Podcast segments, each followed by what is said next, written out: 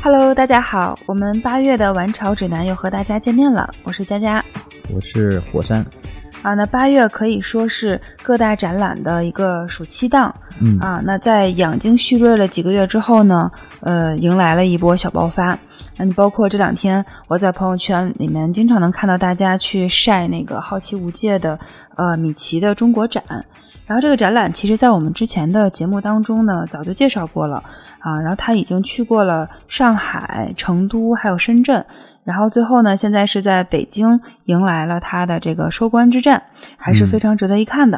哦还有呢，最近呃也是有一场和艺术图书相关的展览，在前门的这个大石栏附近的劝业场举办，包括像是。呃，上海的外滩艺术季等等吧，像我们这个 Demo 在上海的外滩艺术季啊、也有一件艺术装置，就是和孤独症主题相关的这么一件作品在展出。对，是一个嗯非常巨大的 demo 啊。然后借这个机会跟大家说一下，我们嗯接下来在八月份还有两个和 demo 有关的活动，线下活动。呃，那第一个呢，就是在八月十二号，我们在上海复兴艺术中心的四层，呃，会举办一个和设计师阿烟老师有关的活动，就是呃，设计师阿烟呢教大家画 demo。那这个活动现在就已经开始报名了哈，报名截止呢是到八月五号。然后第二个活动呢，就是呃，在第二天，也就是八月十三号的下午三点到四点半，然后我们会举办一场 demo 艺术家阿烟的线下签售会。那地点呢，也是在呃上海的万象城主题的快闪店，就是在一层的中庭。嗯嗯，就我感觉最近的活动好多，像是神仙打架一样。我也是刚从上海回来哈，嗯能非常鲜明的感觉到，就是大家这个出门的这个热情在慢慢的恢复，嗯然后像这样的线下的活动呢，也可以适当的可以有一些举办了。对对啊对对对，所以说，呃，这个八月的暑期档呢，对于艺术爱好者们来说，呃，可以算作是一场精神盛宴了。对欢迎大家来围观。对，喜欢 demo 的一定不要错过。对，好，那我们现在就开始我们的八月晚潮指南。嗯首先呢，我们先来聊一聊最近刚刚结束的春拍。其实到七月底呢，各大拍卖行的春拍季基本上就告一段落了、嗯啊。然后拍卖市场现在的表现其实还是非常不错的。啊是，对，就是各代际的艺术家，他们都有作品不断的刷新拍卖记录。尤其是在目前这个疫情的影响下，经济的形势不是特别的明朗、啊，那大家的这种焦虑情绪呢，其实还是已经落地了的。那从成交记录上看呢，呃，佳士得和苏富比还是处于一个遥遥领先的地位。嗯然后接下来像是嘉德、保利、富艺斯还有永乐等等这些拍卖行也都有着非常不错的成绩。呃，成交记录排名第一的是赵无极的二零零九六四，它最终是以二点二七亿元成交的。哇塞，嗯对，非常的非常的哇塞。非常哇塞啊！然后排名第二的是毕加索的画框中的男子半身像，就是我们在大概是六月晚炒指南当中有聊过这部作品，然后它嗯最终的成交记录是一点四亿元。下一个是奈良美智的，它有两部作品，一个是叫《格外的舒适》，嗯另外一部作品呢是《愿世界和平》。哎，我们也聊过这个这个作品这个画面感觉很像哈，但是标主题是完全不一样的。对，它的画两个画面是一样，就就也不能说一样，就非很像嗯嗯很像。都是那个小女孩。对，这两部作品分别是在苏富比和佳士得上拍，啊、然后成交记录呢，一个是九千一百三十四万，另外一个是七千九百二十万。然后还有我们大家非常熟悉的，像大卫霍克尼、李希特、班克斯，还有曾梵志、刘野、草间弥生、村上隆等他们的作品都进入了 Top 二十的成交记录榜单。哦，是的，那我们可以看出来呢，大部分进入 Top 二十的作品，基本上都是在佳士得或者是呃苏富比这两家拍卖行上拍的。这也是这两家拍卖机构呃成交记录遥遥领先的一个很重要的原因，就是这两家机构他们会有很多的这种高价拍品的优势嗯啊。然后呢，目前在这个经济下行的一个大环境的影响下，其实呃拍卖市场的表现恰恰相反。嗯啊，它处于一个对，就它处于一个强势复苏的状态。我觉得可能是得益于亚洲有很多新进的这种藏家的涌入吧，嗯啊，特别是有很多像是所谓的我们的千禧一代，甚至是呃 Z 时代等等的这些呃私人藏家的加入，嗯，那他们也是一股很强大的力量。是的，对，我看到佳士得首席执行官季小姆塞鲁蒂说的一句话哈，嗯就是艺术市场非常有弹性，在当前的经济形势下呢，资本喜欢涌入艺术品这一片避难所，对，可能是大家觉得嗯，在股市呀，然后在房市呀，在整个大环境不太好的时候，可能嗯买这种比较保值、比较有对对对，比较比较多。比较比较还还就是比较保值的这种艺术品啊，嗯可能更能保留住自己的财富，对，是吧？对。呃，然后在这个作品当中表现很亮眼的呢，有很多我们中国的八五前的艺术家，然后嗯也就是、呃七零后加八零初的这一波艺术家，比如说像黄雨欣、徐震、李继开、高宇还有陈飞等等，他们的表现都非常的活跃，也非常的有热度。嗯，感觉年轻一代的艺术家正在逐渐登上拍卖市场的 C 位。那我们的黄金时代已经来了。长江后浪推前浪，对，好，那接下来我们来关注一下艺术家 James Jean 的首次中国大型个展。嗯嗯，那这个展览呢是在上海的 Gary All 呃凹空间举办，展期会一直持续到十月三十号。是的，嗯，我也是第一次知道 James Jean 是在他好像今年才入驻的小红书嗯，啊，对，然后看到了看第一次看到他的作品啊，不对，你肯定之前就看到过他的作品是吗？啊，比如说那个电影叫《水形物语》，你看过吗？没看过，但是我我知道最近的那个呃《瞬息全宇宙》的那个海报也是他做的啊，对啊，那个太漂亮了。是嗯，那那个那个海报也是在这次展览当中，会在新作品当中，这个、哦这个展览单元展出了。是的，刚说到那个《水形物语》呢，那这部电影的海报其实就是他创作的。哦，嗯，然后有朋友说他是地表最强的艺术家，终于来了。行，那介绍一下 James Jan 哈，，对，他是出生在中国台湾，零一年呢毕业于纽约视觉艺术学院。毕业以后呢，他成为著名的呃 DC 的漫画公司工作，他就为著名的 DC 漫画公司工作，很快成为一个著名的插画艺术家。那 James Jan 呢，为此呢连续五次获得全美漫画封面设计奖、艾森纳奖啊、呃三次哈维奖。那并且获得 L.A. 插画协会的两枚金牌和一枚银牌哈，嗯非常的厉害。是的，嗯，像这期间呢，他也为很多国际的知名出版物去绘制插画，比如说嗯大家都熟悉的像《时代》杂志啦、嗯纽约客》啦，还有《滚石》等等这些杂志。那 James 他是一个有着这种东西方文化的这种融合背景的这么一个艺术家，嗯啊，所以说呢，就是在他的成长经历和艺术创作生涯当中，就是不断的经历这种东方和西方完全不同的文化背景的融合。所以说，那这样的背景在他的作品当中也体现的特别的明显。嗯比如说，你可以在他的一幅画作当中，同时能够看到西方绘画当中那种光影的变换，以及东方绘画当中那种线条感，就是它会同时存在。是，就是它好大用大量的曲线哈。对对嗯，有一句话叫呃，如果直线属于人类，那曲线就属于上帝嘛。啊就是大家对曲线还是很喜欢的。对对对嗯对，还有他的一些其他的作品，然后你也可以看到，就是很明显的带有东方特质的这种形象，比如说像工笔的花鸟，嗯，还有有的作品甚至有一些水墨画的感觉。是嗯，看他画有时候能想起夏金光，他们都是有那种阴暗诡谲的那种画风哈。嗯当然，他的作品哈也渗透到了艺术和流行文化当中。嗯他还曾与 Prada Prada 啊、还有苹果，然后为他们的产品做一些呃品牌推广哈。我记得那有一次看苹果的发布会嘛，就是 Apple Pencil 的发布会，他是用用那个 Apple Pencil 嘛，然后在 iPad 上作画，用他的画做的演示。哦嗯，当时对那个画面印象还挺深刻的。那其实从侧面就能感受到哈，它原本是其实是一个商业艺术，嗯那它现在呢越来越转为一名职业艺术哈。嗯，对他一开始做商差的嘛。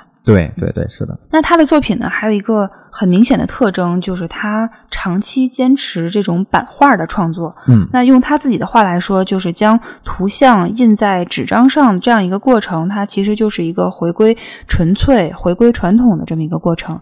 那他把现代的技术和传统的历史相结合，那再把东方的古典文化和西方的创作精神相结合，嗯那最后回归到最质朴的纸张上，这也是吸引他长期坚持版画创作的一个很重要的原因。我觉得这个艺术家身上，他就体现着各种维度的融合，东西方文化的融合了，嗯包括传统与现代的融合，这也是他身上的这种个人的特色。嗯，是的。那这次这次展览呢，也是展出了上百幅哈，对对，他的都是他的那个回回顾对，的这是一个回顾展，对回顾展，也是他的近二十年以来的这个，就是一个非常长时间的一个创作历程。那我觉得这个这个名字起的还挺好的啊，时间的课时，对，是吧？对嗯，英文叫做 Your days are remembered，就是你的每一天都会被记录下来，也哦也非常的美。有喜欢 James Jean 的，可以去上海，呃对，看一看他的回顾展。那比较值得一提的是呢，这一次展览的这个新品发售区域也展出了 James 最新发行的三件作品，其中有一件我们刚刚提到了是《瞬息全宇宙》的电影海报，嗯然后第二件呢是与艺术家 Oscar Zeta 合作的。呃，衍生品镜面滑板，以及最新的版画作品叫《圣地亚哥龙涎香版》。那圣地亚哥这个版画在七月二十七号的时候已经发售了。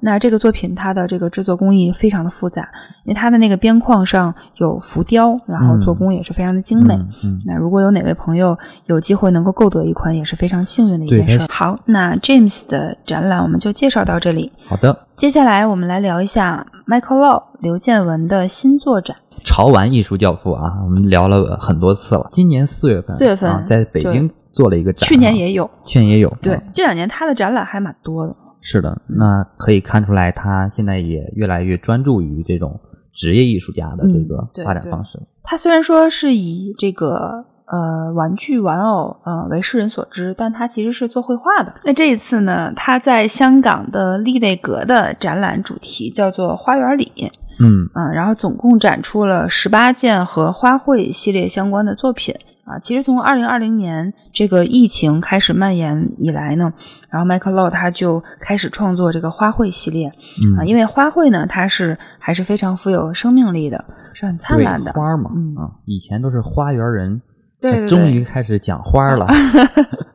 对，这个他也是希望说能够将这种乐观的、然后快乐的和希望等等这些呃积极的生活态度，然后通过花卉这种意象向大家传递出来。是的，那此次展览呢，也是刘建文，呃，经于二十年的实践演变哈，嗯呃，对其一九九九年个展《花园人》呃这一孕育青春、友情与幻想的乌托邦的一次跨时空的回望。展览最焦点的作品哈、是那一幅呃长六米向文艺复兴艺术大师达芬奇大型壁画《最后的晚餐》致敬的呃三连作。花样惊喜，那艺术家保留原原作中人物的好奇心，以及用流逝幽默消解画作的紧张气氛，通过以眼睛代替花蕊的拟人化花朵，呈现出不同的角色与个性。那将文艺复兴的时期的厚重表达呢，解构成一派灿烂的惊喜。对，文艺复兴时期很多的这个作品还是跟宗教相关的哈。嗯，啊，然后《最后的晚餐》这个作品大家也都非常的熟悉，就还是很很厚对，重的。最后的晚餐那幅画其实世界名画嘛，哈，对啊其实讲了那个耶稣和他的那个众弟子们，哈，对对对的故事。那对这次呃，在在 Michael Law 的这个结构下呢，他们都变成了花朵。那有兴趣的朋友呢，可以到现场去看一看 Michael Law 的展览。那这个展览的展期会一直持续到八月二十七号，在香港的利贝格。哎，然后给大家也透露一下，Michael 呢，他会在二零二三年在上海举办一个个人作品的回顾展。啊，哦，为大家系统的呈现他这个三十年从业生涯的作品和贡献。接下来，我们来关注一下艺术家朗在上海宝龙美术馆的个展。嗯那这次展览呢，是朗在上海的首次个展，然后以房间里的大象为主题，一共展出了五十件绘画作品和雕塑。那展览的形象依旧是大家熟悉的 Hirono 小野，是的，嗯，还有经常出现的一些画作中的一些意象，比如说恐龙玩具啦、钟表啦、气球啊、大象啊等等这些。啊，火山刚刚从上海从这个展览当中回来，对，就是因为为这次小野的展做宣传嘛，然后我这次也和狼呃有过大量的接触嗯哈。去年在北京嘛，呃，松美术馆嗯啊举办过一次个展哈，那那一次展示的也是第一次小野的形象的一个对外的一个展出，嗯呃，可以看到里面有很多这种半呃人像，就是半身像啊、这种大量的创作的作品。那这一次呢，他你会看到他的作品和上一次有非常大的不同，就是它里面会有非常多的元素，故事性更强了，场景的感觉也也更强。嗯，嗯，上一次是以还是以肖像为主，对以肖像为主。那我这次也问他，我说为什么这样子做？那他本人也说，更有利于表达他的故事。那确实，如果是一个单纯从一个形象出发的话，可能不是那么的丰富啊。那同时，他也说，这也是对自己上一次创作的一个反叛。他就是想呃，不断的去否定自己，通过否定，通过反叛，他会不断的思考，对他本身的这个认知更加清晰。嗯，对，提升他的认知吧。对，就是也有点像他这次展览的主题，叫做这个房间里的对房间里的大象。嗯啊，那他其实这个主题它是一个短语了，那意思就是说啊，非常显而易见的却一直被忽略的问题，就像是房间里的大象。呃，其实你说忽略哈，我感觉更应该是无视，就是在避而不谈哈。他表达的主题还是比较偏成人的，就是嗯，可能大人的世界才会有这种。不得被忽略的一些忌讳啊，然后不得不去对对对，就是你你没法去面对他，对啊，但是他通过小野的这个形象，一个孩子的形象来表现哈，其实反差还是蛮大的，嗯嗯嗯。那这个作品呃形式还是挺丰富的，包括有绘画啊，有雕塑，还有艺术家朗的一些个人的摄影作品。我一聊到他的摄影作品，我又想说了哈，嗯，就是他现场展示那些。应该算版画吗？版画啊，就是呃，他是从他的摄影的作品当中提取出来的元素，然后呢，他又在这画面上进行了二次的创作。嗯嗯，是那个小房间里面。对对对对，是的。呃，其实你看到他的摄影作品，就会发现，其实他拍的都不是我们常人观察到的那个视角。嗯啊，我就跟他聊天，他也是说，他喜欢拍那些什么什么一个内裤呀，嗯，然后一个垃圾堆里面的一个沙发呀，嗯。就是他会想象这件事情本身，呃，之前是他呃之前的样子，就是沙发本不应该存在在这里，那他现在在这里，他发生了什么样的故事啊？他总会有这些嗯浮想联翩的事情，但是他又觉得这种胡思乱想很有趣，嗯啊，我觉得这就是艺术家的敏感所在哈。对我感觉作为一个艺术家，有时候。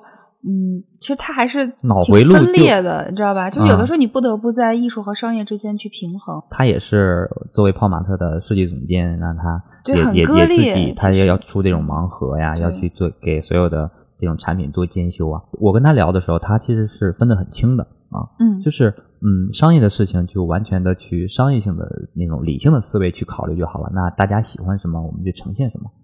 那他这个。但是他的个人的画展呢，他的画绘画绘画的作品呢，是完全个人的事情。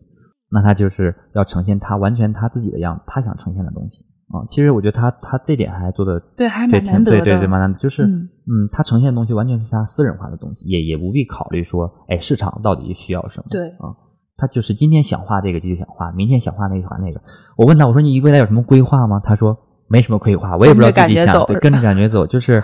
当你有想表达的欲望的时候，那它自然而然就流露出来了啊！你不需要刻意的去呈现什么，我觉得这也是艺术家的一个境界吧。对，那同时给大家透露一个消息呢，就是这场展览当中有一些作品和我们即将发售的小野二代盲盒有着啊千丝万缕的联系。嗨，那就是给你看了，就是。对，在我们新一期的这个 Playground 杂志当中，其实也给大家剧透了小野的。呃，二代盲盒的剪影，但我看很多网友都已经把剪影的形象猜出来了。对，狼这次他把二代小野的呃那个那个外形嘛，然后都做成了这个百分之四百的雕塑，都是没有上色的哈，呃，纯素体。然后你结合着我们那个杂志哈，一看你就知道谁是谁。对，喜欢小野的大家不要错过这场展览。啊，那最近我们的这个 Hirono 小野呢，也走出了国门。最近在海外的新加坡啊，落地了一场小野的商场主题展。是的，是在新加坡的商业地标，呃，叫夫纳商场。嗯，啊，为期一个多月的展览。然后这次呢，展览是以小野小野的这个 The Other One 系列的形象为主。对，是他第一代盲盒。对。然后呢，展览形式采用了动画和投影相结合的方式，也是给大家。呃，打造了一个沉浸式的体验吧。乔爷走出国门了啊！那泡玛特其实从二零一九年就开始布局新加坡市场。那通过在当地落地机器人商店、快闪店，还有举办主题展和艺术家签售等活动的方式呢，去推进当地的这个业务的发展。那在今年的下半年，我们也会在新加坡开第二家和第三家门店。海外的步伐大踏步的走了，走出去了啊！对，小野就是替我们踏出了非常坚实的一步。对。哎 然后我们来看一下和小野相关的一些艺术作品的发售情况。嗯然后最近和小野相关的作品呢特别的多。首先第一个就是呃一个雕塑，这个雕塑叫做《未知的旅程》。那这个作品呢也在展览当中呃展出过一个很大型的一个雕塑。对，就最大的那个，对，这个船坐坐着纸船黑上的那个，对白的那个，嗯。那就是以那个形象哈为基做的一个大概十二厘米。然后另外一个呢是小野的黑鸟雕塑，在我们上期节目当中介绍过粉鸟，然后这一期发售的是黑白配色的。然后还有一个版画是乌鸦，然后它这个形象大家就很熟悉了，就是一代盲盒当中的那个乌鸦的形象版画发售。然后还有就是的这个小野的二代盲盒叫小小的使坏，让我们大家一起来期待一下吧。哎，其实我去到那个展，那个我我看他们呃有有很多人拿的那个宣传册页嘛，其实那是一个小彩蛋啊。你打开那个宣传册页以后，它是是一个版画作品，就是你把它全展开，它前面正面是它的展览的信息，背面是一幅画。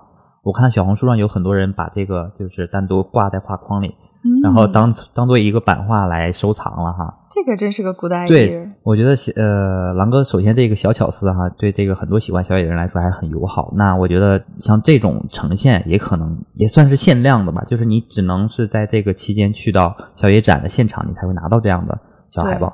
那如果喜欢小野的，如果你买不到或者是觉得那个比较贵的话哈，你可以去看展，嗯哎，就拿回一张画。对，包括现场还会有很多衍生品，嗯，像手机壳啊，然后包袋啊，嗯非常非常的精美。是的，嗯，OK，那小野我们就聊到这儿。那下面我们来关注一下霍夫曼。一提这个名字，可能大家有点陌生，但是一说大黄鸭，大家都知道是谁。是的，呃，先跟大家说一下这个展览的信息哈。佛罗伦泰因霍夫曼的个展《欢聚》啊、将在二零二二年八月六号到十月二十三号在今日美术馆向观众呈现。此次展览呢是霍夫曼在中国大陆的首次大规模的个展哈、将展出二十余件全新制作的作品。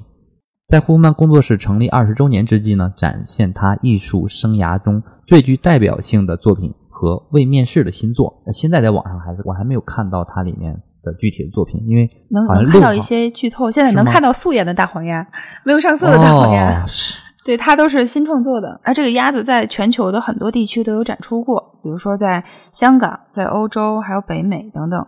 那它在环游了地球一圈之后呢，它现在就终于来北京了。嗯嗯，它是在今日美术馆展出的啊，展但是在今日美术馆会会展那个大鸭子吗？会呀、它这个鸭子是这样的哈，它不是说每一只都这么大，都可以大到啊能，够有大可大可小，可大可小，这 不知道吧？而且我觉得他很聪明啊，就是他选了这个鸭子的形象呢，他不会有这种国界呀、嗯种族呀、宗教呀，就嗯不会有这种影响。它几乎是被全人类所接受的一个形象哈、他挑选的这个还是很很很准的，就对对对，就是在任何世界任何地方去展出，都会被大家所喜爱啊。嗯，像呃霍夫曼的第一只大黄鸭是创作于二零零七年，嗯然后从二零一三年开始呢，这只鸭子就开始环游地球。然后其实全世界各地展出的鸭子，它都不是同一只哈。嗯然后其中最大的一只应该是在法国吧，我记得法国展出的，然后差不多高二十六米，然后嗯身子有三十多米长。嗯啊，那这次在今日美术馆展出的呢，除了有大黄鸭之外，还有目前能看到的消息是能还有一个由两百万颗气球组成的一只老虎。哦嗯，那这个展览的形式还是非常开放的啊，会有很多现场的这种互动。那从这个展览的主题欢聚当中，也可以感受到这种愉快放松的气对。我看到那个海报，好像嗯就是用的那个、呃庆祝的时候用的那个彩蛋嘛，嗯去呈现的。我我们虽然没有亲身见过他的这个作品哈，也没有现在还没有正式的展出，但我可以想象他很一定是用的那种大量的那种小的元素。呃，碎片也好，然后五彩缤纷的，然后嗯去组成对了一个那个非常巨大的东西啊。对，因为他他也是他的创作都是以这种巨大物而著称嘛。嗯，我觉得如果去今日美术馆，一定看到那种巨大物，一定会觉得很震撼。是。有很多朋友把霍夫曼叫做“大黄鸭之父”，其实也不是太全面哈。准确的说，他应该被称作是大动物之之父。那他的作品除了大黄鸭之外，还有大猴子嗯啊、大黄兔、嗯，大熊猫，还有都是动物哈，对大鸟动物园的吧？对对，还有大鼻涕大鼻涕虫，这他还是就感觉还挺可爱的，他做的那个东西可可都是爱爱的，它嗯接受度很高。对他从动物这个这个选取动物的这个元素这种取材方式嗯哈，其实其是不是也昭示着他在向大家阐释人和自然、人和嗯动物之间的这种关系哈。是有这种方面，嗯嗯，我不知道他本人怎么想。确实，这种巨大物我很喜欢。就任何，比方说我去任何一个，哪怕雕像也好哈，这种石碑也好，就是它很巨大的时候，你就会给你感觉你很渺小嗯啊。巨大物它会它会彰显它的力量嘛，就大跟小，它是一个非常非常强烈的一个对比。大你躲不开，首先你躲不开，其次呢，大它不容易被忽视。嗯小的反而容易被忽视哈。就是这个话题，我刚才又又想，呃，艺术家狼想狼说的那个议题，房间里的大象，嗯，他们两个阐释的是，呃，虽然都是大嘛，但是是完全两种观点。一种是大而一种是大你躲不开，对对你完全你你就无法，你的视线呃不可能离开它。另外一种就是另外一种就是故意忽略另外一的种就是你故意忽略它嗯啊，就是这两个艺术家还都很大，对这两个，但是但是给你给你的感受就完全不一样。我觉得这就是艺术家呈现对这个大跟小啊，或者是思考方式非常的多样。啊对艺术作品带给我们的感受确实是不一样。，还有就是你纵观的这个非常巨大的物体的时候，其实你站在不同的参考系，就会有不同的视角。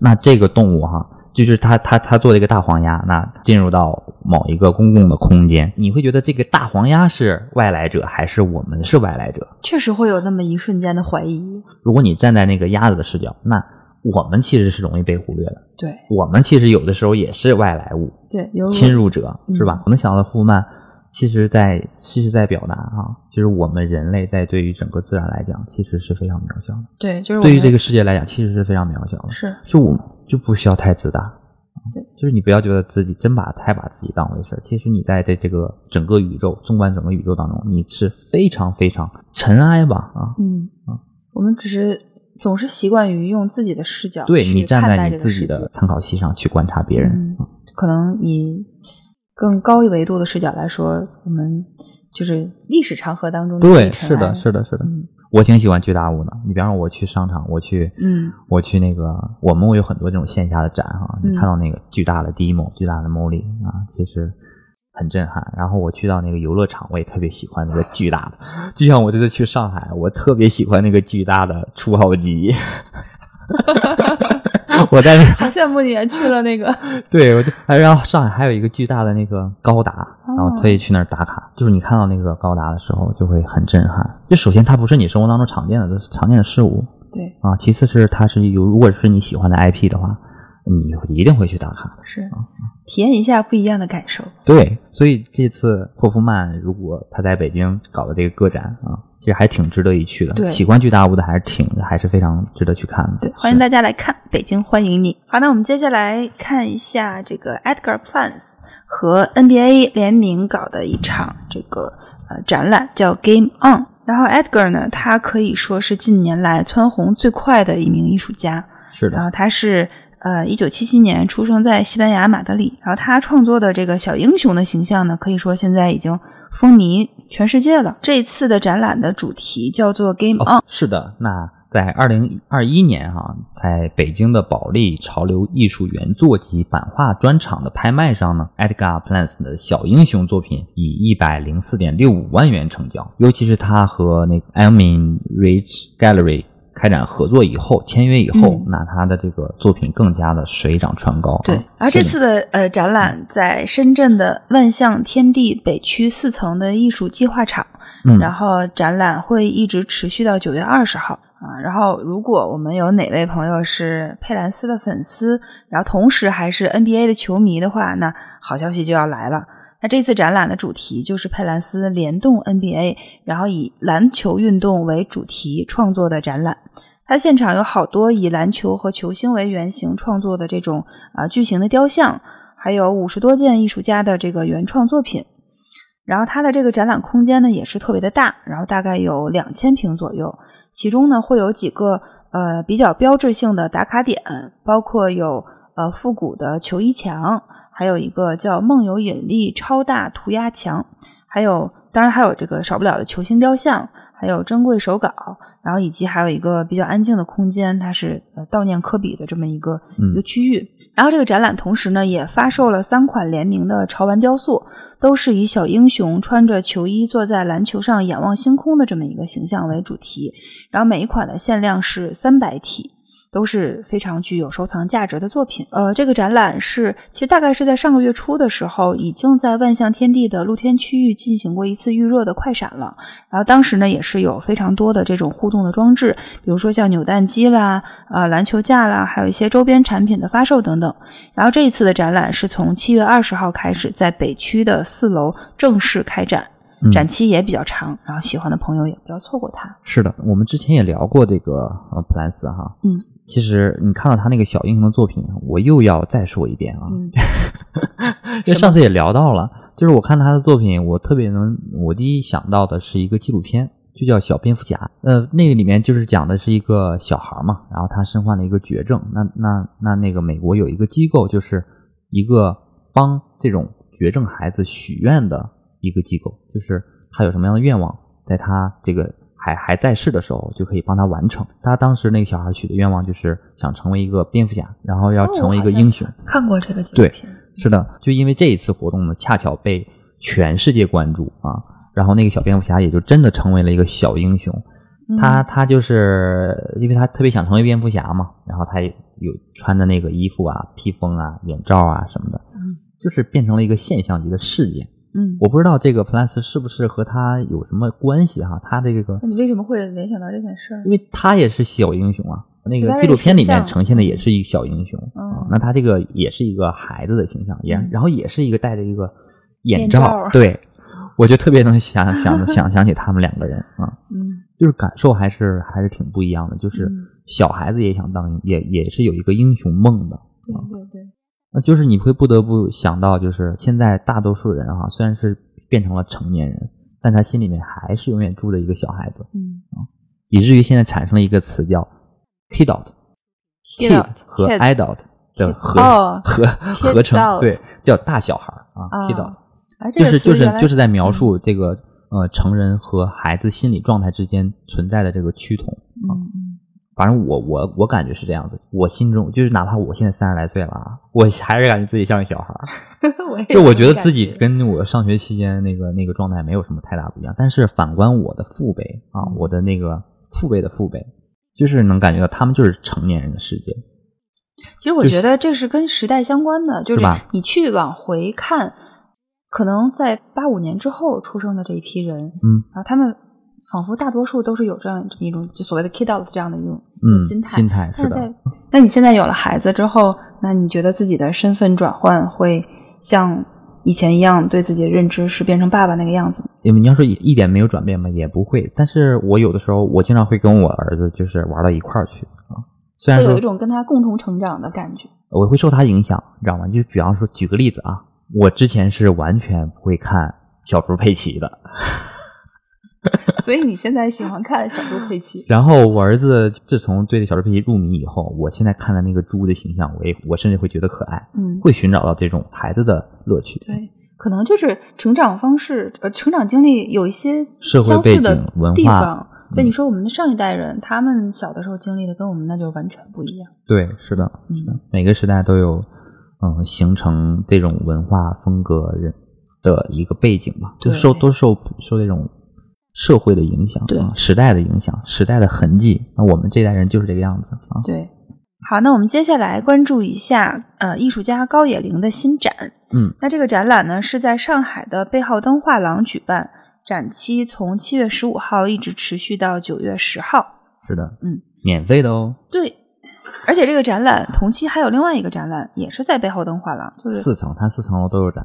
对，就去一趟你可以都看，非常值啊。嗯，是的，嗯，那高野玲这位艺术家，其实我们之前在节目中也聊过，对吧？嗯，嗯，那你看了高野玲的作品，你有哪些印象呢？他给你带来什么样的感受？其实说实话哈，我第一次初看高野玲的时候，我觉得他就是就是二次元嘛，嗯然后就是超扁平嘛，因为他、他也是开开 Kiki 的呃工作室的一员，嗯开 Kiki 开开 Kiki 就是孙尚龙的呃工作室嘛。嗯我觉得他们可能画的东西都很像，然后也非常有代表的这种日本的超扁平的风格，嗯漫画风格。当时对他的理解还挺浅的哈，嗯嗯嗯，但是我这次查了很多高野玲的资料以后，我发现他表现的还蛮深的，唉，无法言语诉说了。就是就是他他确实是受到日本战后文化的影响非常之多哈，然后还有包括日本传统的浮世绘也好，还有传统的日本的这种神话的影响也好，他表现的东西已经不单单是画面表面的那个，就我的理解啊，嗯表面他其他讲的是他画的是女孩子的形象嘛，嗯，其实她这个女孩子，你你仔细看就能看出来，不一定是女孩子，她是一个雌雄同体的形象。